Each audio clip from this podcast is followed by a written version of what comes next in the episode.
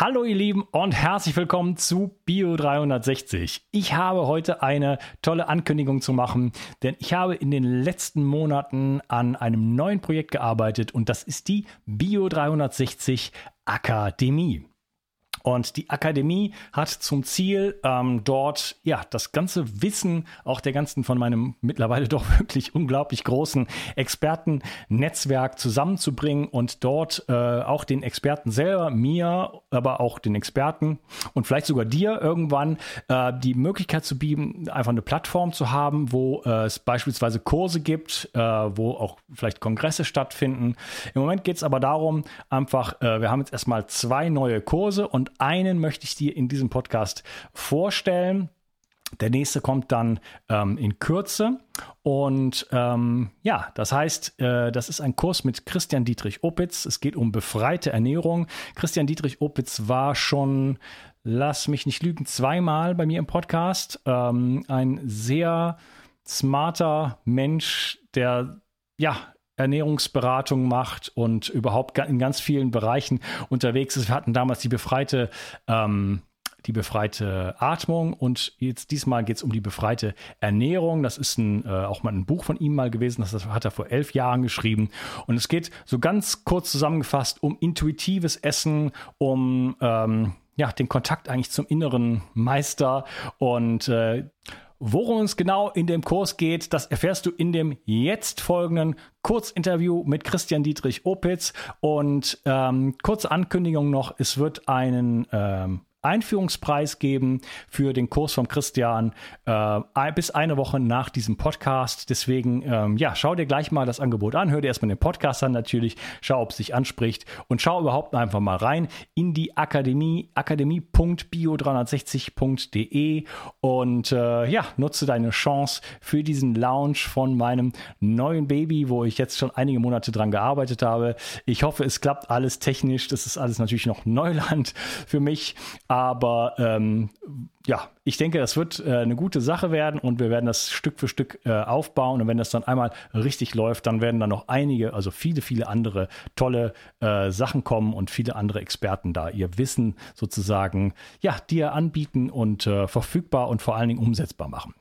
Ähm, ja, viel Spaß mit dem Interview.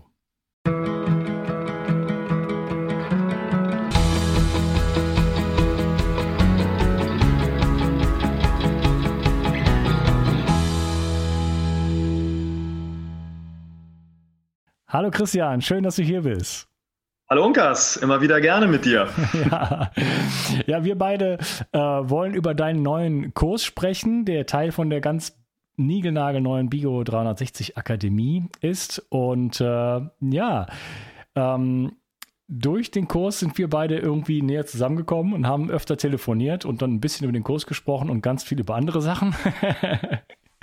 Und das ist also ein bisschen der, die Idee von der Akademie, einfach äh, die Menschen zusammenzubringen, ähm, die Hörer mit den Experten zusammenzubringen und auch unter sich sozusagen, dass da nochmal die Community nochmal sehr, äh, nochmal weiter zusammenwachsen kann und ähm, ja, dort einfach vieles nochmal von, von, ja, auch dem, dem Wissen, wie zum Beispiel dir, einfach dort irgendwie zur Verfügung gestellt wird, in dem Sinne. Ne?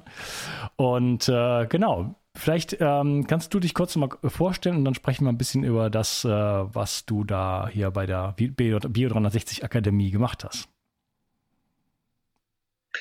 Ja, ähm, also ich heiße Christian Dietrich Opitz und bin autodidaktischer Lehrer zu verschiedenen Gesundheitsthemen Seit 30 Jahren unterrichte ich so eine Synergie aus Methoden zur Kultivierung von Lebensenergie, aus den inneren Kampfkünsten, aus den taoistischen und aus der Yoga-Tradition. Und ich habe auch einen sehr starken Schwerpunkt auf Ernährung unter biophysikalischen und biochemischen und psychologischen Gesichtspunkten.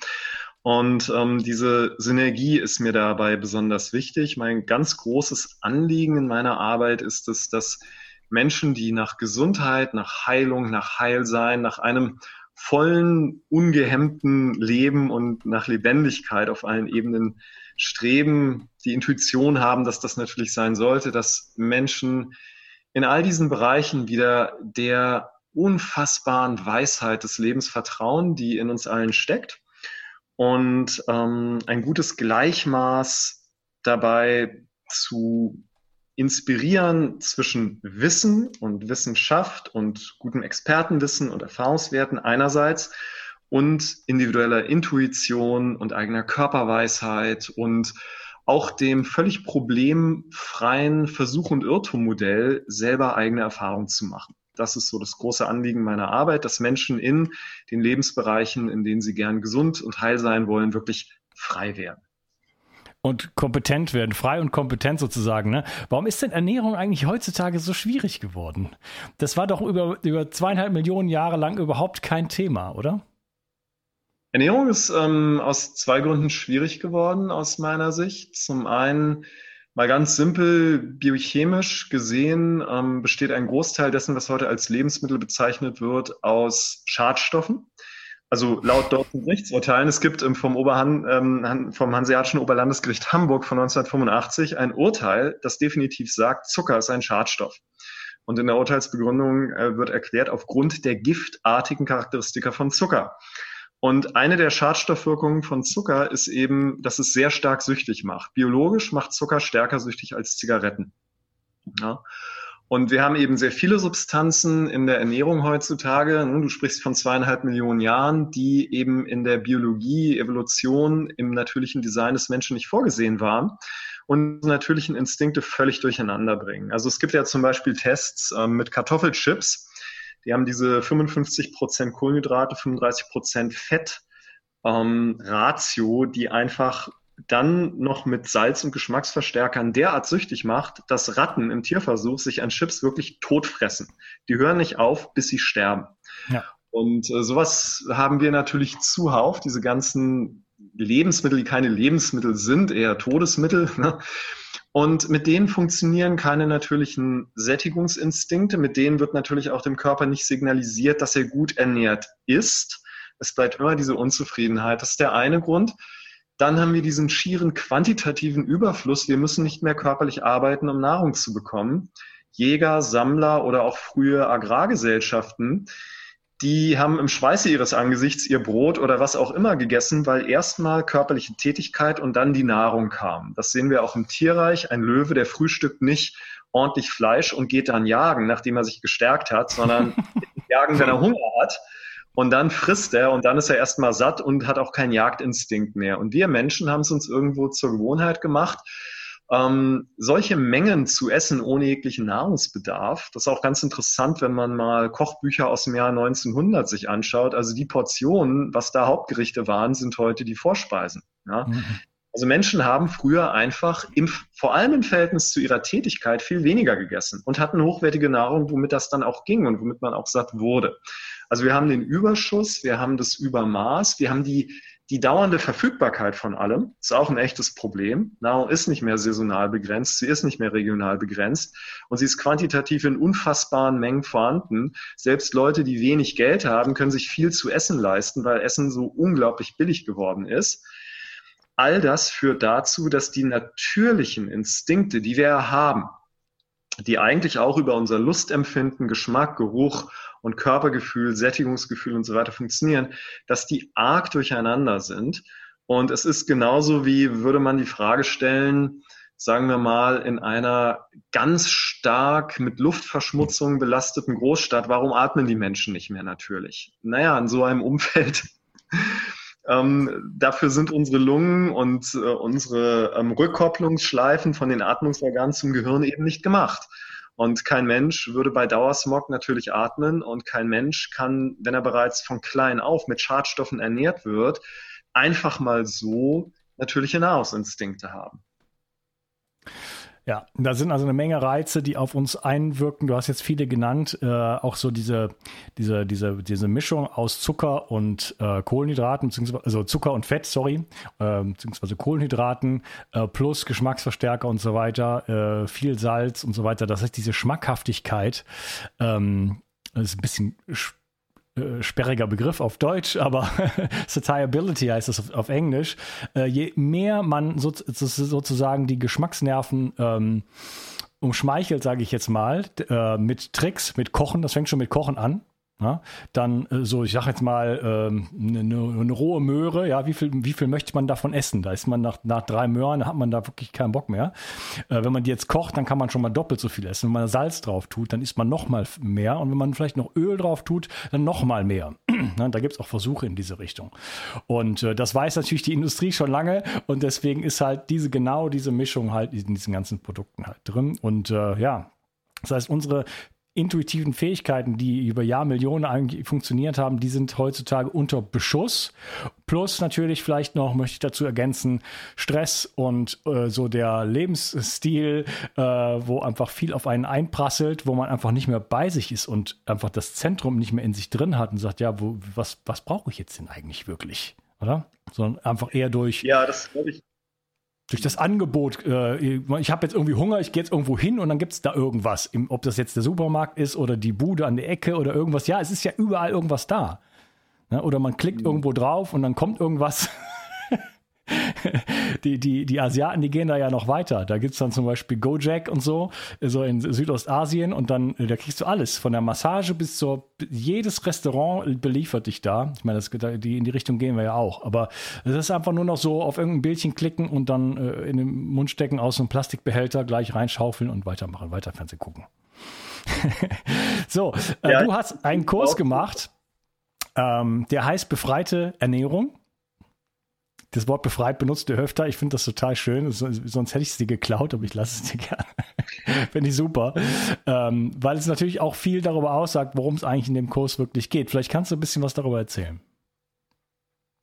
Ja, ähm, also ich habe mal vor elf Jahren ein Buch geschrieben mit diesem Titel und das war, nachdem ich zehn Jahre Pause gemacht habe zum Thema Ernährung. Also die ersten 20 Jahre meiner Arbeit war Ernährung ein sehr relevantes Thema und dann habe ich einfach gemerkt, dass immer wieder dieselben Leute kamen und mich beim vierten Seminar auch immer noch gefragt haben, wie viel Milliliter frisch gepressten Karotten sie Tag, am Saft sie am Tag trinken dürfen, also mit der Ausdrucksweise, wo ich dachte, Leute, ähm, Ernährung ist wichtig, aber Perfektion und vor allem so vorgeschriebene Perfektion ist nicht der Schlüssel. Und befreite Ernährung war dann für mich ein Titel, von dem ich mir eben erhofft habe, dass ich etwas inspirieren kann, was frei ist von zwei Extremen. Das eine Extrem ist ähm, dieser buchhalterische Weg, irgendwie zu versuchen, nach einem genau vorgegebenen System mit genauen Mahlzeitenplänen und Kalorienration und sonst was die perfekte Ernährung zu gestalten und in genauen Mengen Mikronährstoffen und so funktioniert Leben nicht. Aber auf der anderen Seite habe ich eben auch sehr viele Leute gesehen, die vielleicht eine Weile übermäßig in diese Richtung gehen, dann irgendwann frustriert sind und genervt von sich selber auch und das alles dann wieder verwerfen und sagen, ach, jetzt esse ich einfach wieder ganz normal. Und das ist für den Moment psychologisch natürlich erleichternd. Und vielleicht ist es auch gut, wenn man die Erfahrung dann mal macht, okay, ich kann das machen und ich sterbe auch nicht gleich, aber dann kommt man eben sehr schnell wieder in diese biologischen Suchtschlaufen. Und äh, niemand ist auf Dauer gesund, der dann einfach wieder den Verführungen ne, der Lebensmittelindustrie anheimfällt. Und befreite Ernährung ist mein Beitrag dazu, dass es vielleicht so eine ästhetische Ernährungskultur geben kann, in der wir mit hochqualitativen Produkten und mit wirklicher Liebe zu unserem Körper und zur Umwelt und zu den Menschen, die Nahrung anbauen, das gehört ja alles dazu, ne? ja. ähm, uns versorgen auf eine Weise, die, die von Schönheit geprägt ist, von Ästhetik, von mhm. Freude mhm. am Essen, ähm, von richtigem Genuss, also langsamen Genuss, ne? dass man also Dinge genießt, die auch dann gut schmecken, wenn man sie gründlich kaut, wenn man wirklich schmeckt, was man da isst und es nicht mit dem anderthalb Liter Becher Cola runterspülen muss. Ähm, also ein Mittelweg zwischen diesen beiden Extremen, von denen ich glaube, dass sie beide nicht zielführend sind. Und auch ähm, befreite Ernährung zielt auch darauf ab, dass Menschen ein gutes Maß finden dazwischen, Wissen zu nutzen, kompetent zu werden, ein Grundwissen an biochemischen und biophysikalischen Zusammenhängen und ökologischen Zusammenhängen über Ernährung äh, sich erwerben und dieses große Mysterium des Lebens, dass einfach die Weisheit, die jetzt ja schon immer jeden Moment in unserem Körper unfassbar viele Prozesse steuert, aufeinander abstimmt, die ist eben auch eine Realität. Und die wieder vermehrt zu spüren, auch zu vertrauen, dass man das kann, Ja, dass das nicht irgendeine besondere Begabung ist, das ist kein mystisches Talent, das ist das Leben, das in uns pulst.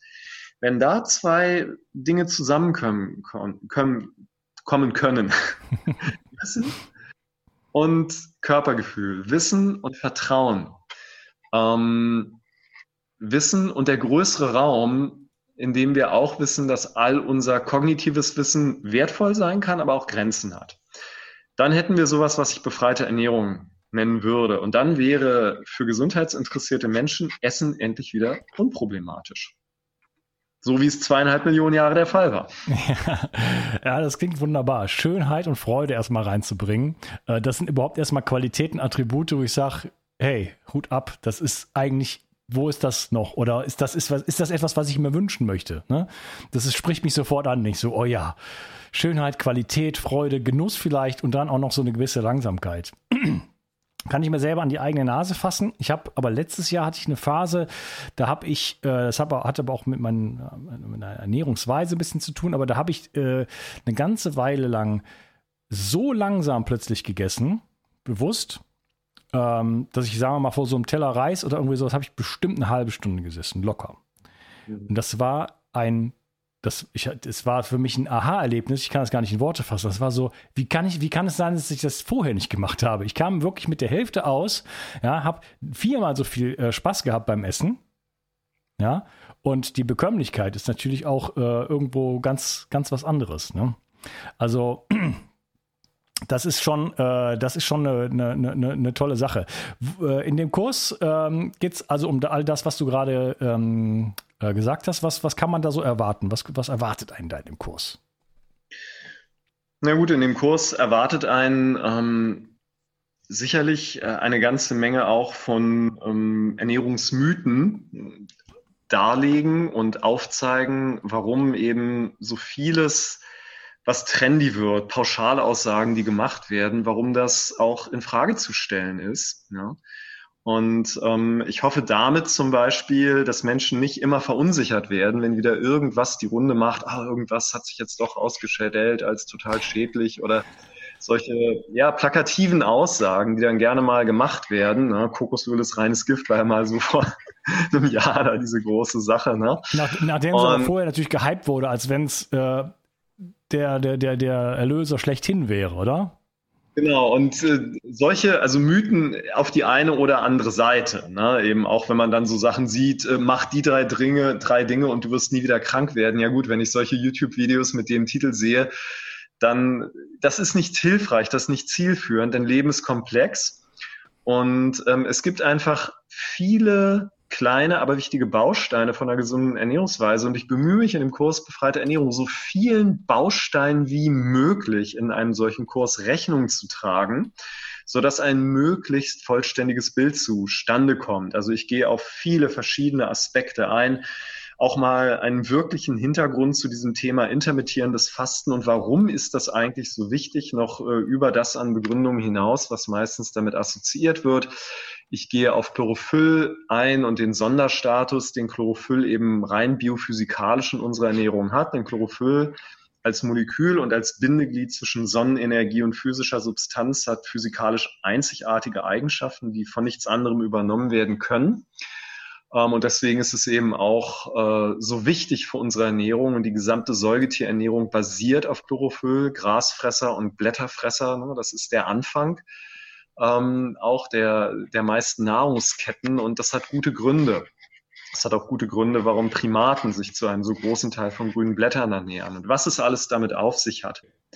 Dann gehe ich ausgiebig auf die Fette ein, ähm, die so vielfältig für unseren Körper wichtig sind und die zum Beispiel auch, was fast nie erwähnt wird, wesentlich darüber entscheiden, ob unser Körper gut mit Wasser versorgt ist.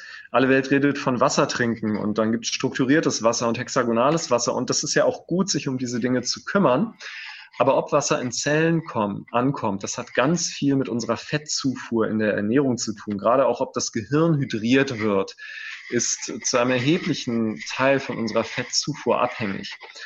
Dann wird auf das Thema Mikronährstoffe eingegangen. Auch das ist ein Bereich, da gehen ja immer unheimliche Trends durch die Presse und durch die alternative Gesundheitspresse. Und dann gibt es eben auch manchmal solche Situationen, da gibt es positive Beobachtungen und Studien über hochdosierte Mikronährstoffe, die für bestimmte Menschen unter bestimmten Umständen ganz wirksam sind und für andere Menschen in der Dosierung schädlich sein können.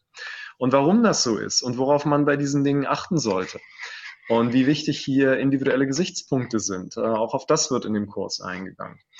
Und äh, zu guter Letzt natürlich dieser ganz wesentliche Aspekt von Ästhetik, das Umfeld, in dem man ist, die körpereigenen und äh, psychischen Zustände, in denen es nicht sinnvoll ist zu essen. Ja?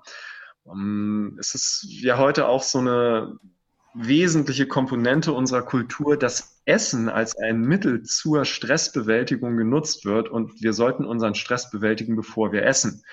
Denn ansonsten koppelt natürlich auch mein ganzer assoziativer Apparat in meiner Psyche Essen mit der Aufnahme von Stress. Hm. Und ja, ich kann dann ein paar Endorphine ausschütten, gerade wenn ich dann irgendwie Zucker esse oder sowas. Und dann ist der Stress erstmal gedämpft, aber das Ganze ist ähnlich sinnvoll wie Kokain zur Stressbewältigung. Und vor allem setzt es dann eben auch wieder Dinge in Gang. Man wundert sich heute über diese Epidemie von Nahrungsmittelunverträglichkeiten und Leaky Gut. Und ich würde mal sagen, die Hälfte davon gäbe es nicht, wenn Leute gründlich kauen, langsam essen, was du gerade beschrieben hast. Und bevor sie sich zum Essen hinsetzen, darauf achten, dass sie, wodurch auch immer, Meditation, Klopfakupressur, Atemtechnik, egal was man jetzt macht, dass man den Stress loslässt, dass man den nicht vom Alltag an den Tisch mitnimmt und dass man in einem ästhetisch schönen Umfeld ist. Und ähm, ja, insofern ist der Kurs Befreite Ernährung doch recht vielseitig und ich versuche eben möglichst ganzheitlich auf diese verschiedenen Aspekte einzugehen, um klarzustellen, dass eine gute Ernährung so ein vielfältiges Gesamtkunstwerk ist. Ja, also gibt schon verschiedene Aspekte, die du ansprichst, aber so generell geht es eigentlich darum, wenn ich das verstanden habe, so die Komplexität eigentlich runterzubrechen und darauf wieder hinzukommen, dass der Experte, der Ernährungsexperte in einem selber steckt, oder? Und auch diese Angst davor zu verlieren, oh, mache ich jetzt was falsch und ich habe jetzt irgendwie gehört, hier sind das drin und da, das sollte man nicht essen und und die Kombination ist nicht gut und so weiter, sondern dass da viel von der, also viel von den, ähm, wir wissen ja auch nicht alles, also von der Wissenschaft her, oder? Es gibt immer so ein paar Studien hier mal da, aber wer macht denn, äh, die meisten Studien sind ja noch gar nicht gemacht oder, oder äh, und die Studien, die es gibt, die sind auch nicht immer unbedingt äh, aussagekräftig. Ja, da muss man, muss man immer genau nachschauen, von wem, wann, mit welcher Methode und, und so weiter. Das ist, äh, da muss man sehr, sehr aufpassen. Das heißt, ähm, diese ganzen Informationen, die einem so um die Ohren gehauen werden, äh, auch über die Medien natürlich, aber auch was man sich so zurecht googelt und was dann von einem Blog zum anderen abgeschrieben wird, ähm, das, das bringt einen vielleicht nicht immer unbedingt weiter. Ich sage nicht, dass da nicht tolle Sachen da draußen sind, ganz klare Sache. Aber ähm, da, da, entsteht viel Unsicherheit. Wir sind ja im Informationszeitalter und das ist halt eben heutzutage eigentlich der, der Punkt, das ist vielleicht der, das größte Problem der, des Informationszeitalters, dass irgendwie zu viel ist.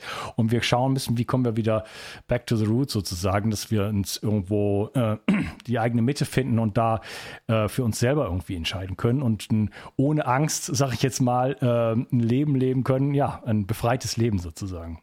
Es ist mir ein großes Anliegen, genau diese Vereinfachung wieder den Menschen zugänglich zu machen, denn in diesen vielen Jahren Ernährungsberatung sehe ich ja auch, dass so viele Menschen, die sind ernsthaft bemüht um Gesundheit und sie sehen eben, einfach zu essen, was der Supermarkt anbietet, ist nicht der Weg.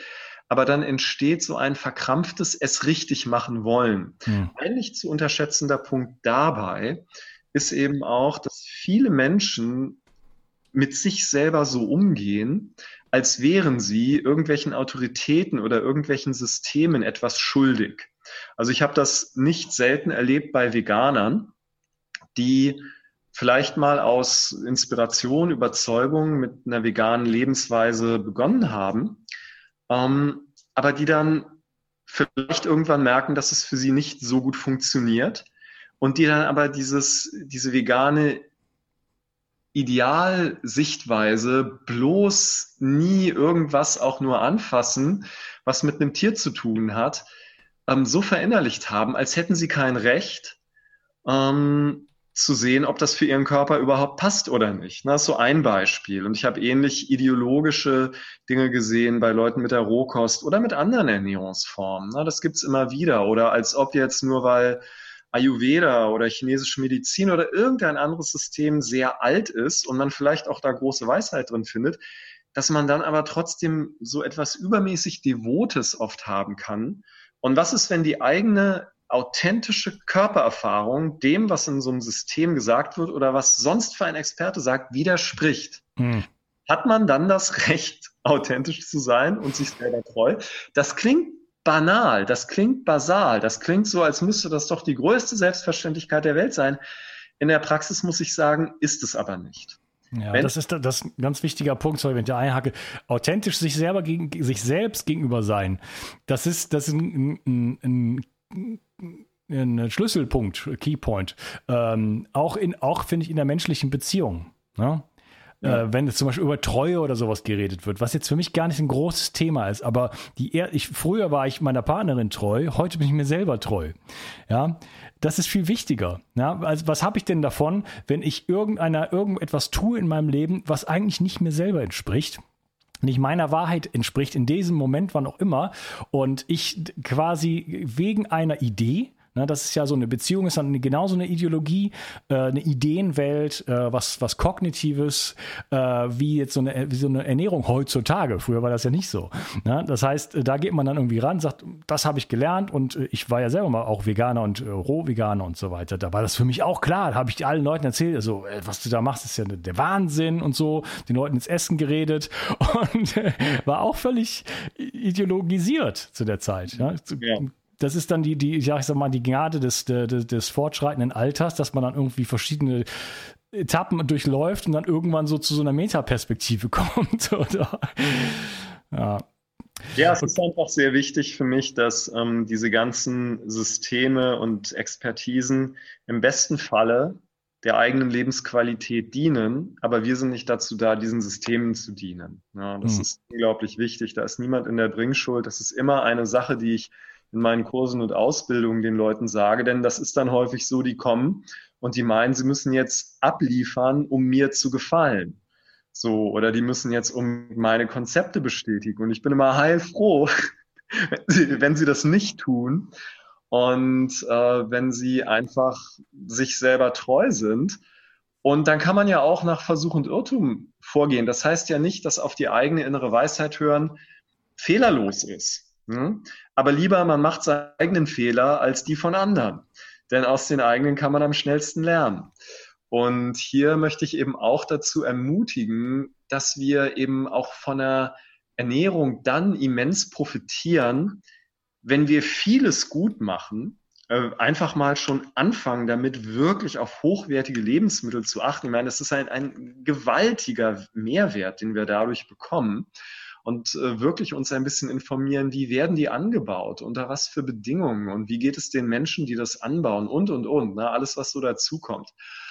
Also ich habe es ja auch oft erlebt, dass Ernährungsprobleme verschwinden, an denen Menschen auf der Ernährungsebene lange laboriert haben und dann arbeiten sie an einem emotionalen Thema vielleicht aus der frühen Kindheit, vielleicht von irgendwann später und Nahrungsmittelunverträglichkeiten verschwinden oder andere Probleme mit der Verdauung. Ne? der ganze Bauchbereich trägt ja auch so viele Informationen und Emotionen, dass hier sich ja auch Lebensbereiche überschneiden wo man ja auch nicht sagen kann, Ernährung ist irgendwie was Isoliertes und Bewegung was anderes und unsere Psyche was Drittes. Das spielt ja alles ineinander. Und deswegen ist es eben auch völlig in Ordnung, dass man eine gute Ernährung nach dem praktiziert, was man im Moment weiß. Und wahrscheinlich werden wir alle in ein paar Jahren über unser eigenes Leben mehr wissen als heute, ich auch über meins. Und ich werde in ein paar Jahren noch mehr darüber wissen, was gut für mich ist, als ich das heute weiß. Und diese ähm, Erlaubnis zum Fehler machen, zum Ausprobieren und das Profitieren von etwas Gutem, was nicht perfekt sein muss. Ich glaube, das ist auch unheimlich wichtig, um das rauszukriegen aus dem System, was so mit diesem angstbesetzten Ansatz zu tun hat, den du ja auch schon angesprochen hast. Ne? Wenn erst die Perfektion gut genug ist, also wenn man Unsicherheit und Unwägbarkeit nicht aushalten kann, dann wird man nicht glücklich mit der Gestaltung seiner Ernährung. So das, was Abraham Maslow die Ambiguitätstoleranz nannte, also dieses in Frieden damit sein, dass das Leben Unwägbarkeiten hat, das ist unheimlich wichtig. Und das ist bei der Ernährung unheimlich wichtig. Und dann wird man wahrscheinlich von diesen ganzen plakativ angekündigten Trends nicht mehr mitgerissen werden. Dann kann man sich gut informieren, dann kann man von Wissen immer weiter profitieren. Und man ist halt immer auf dem Stand, auf dem man gerade ist, dem letzten Stand des Irrtums mhm, sozusagen. Okay, also es geht darum, irgendwie unverkrampft, äh, authentisch äh, ranzugehen an das Thema Ernährung und selber die Kompetenz auszubilden. Ich würde sagen, die, Kompet die, der, die innere Stimme, der, der Körper, das Wunder des Lebens, äh, die, all die ganzen äh, biochemischen, vor allem biophysikalischen Prozesse, die wir eigentlich noch gar nicht erklären können, plus die ganze Besiedlung mit Aberbillionen von, von, von anderen Lebewesen, die wir haben, die sorgt dafür, dass wir eigentlich eine viel größere Kompetenz haben als irgendeine Studie, die jemals gemacht wurde. Wir sind da immer um natürlich Lichtjahre sozusagen voraus. Und äh, ja, da kann man viel mit in den Griff bekommen, wenn man auf den inneren Meister sozusagen hört und äh, dazu dient dein Kurs. Ähm, Dein Kurs wird es jetzt zur Einführung, äh, jetzt nach diesem Podcast. Ich glaube, ich äh, tue mich schwer, warte mal, aber ich kann es, glaube ich, doch sagen. Bis zum 20.09. wird es einen Einführungspreis geben. Ähm, akademie.bio360.de, da findet man ähm, alle Kurse, die es im Moment gibt und so entsprechend dann auch deinen. Und äh, ja, das hat mir äh, große Freude gemacht. Wir wollten 20 Minuten machen, jetzt sind wir, glaube ich, bei 40 oder so. ähm, aber fand ich toll. Ähm, schöner kleiner Zusammenfassung äh, von, dem, von dem Thema und ich glaube, das ist etwas, wo sich so wahrscheinlich, also, also mich spricht es an und es ist für mich so, ja, da, da, das muss ich mir irgendwie unbedingt mal angucken, denn äh, da gibt es sicherlich Elemente, die mich ansprechen. Qualität, Schönheit, äh, Ästhetik und so weiter, die ich auch gerne und dann, ja, hätte ich gerne noch mehr von in meinem Leben. Okay, super. Dann, ähm, ja, ausnahmsweise mal nicht, wo man dich erreichen kann. akademie.bio360.de und äh, ja, alles andere findet man dann ansonsten im Internet. Schön, dass du da warst und äh, willkommen in der Akademie. Danke, Ungas. Mach's gut. Tschüss. Ciao.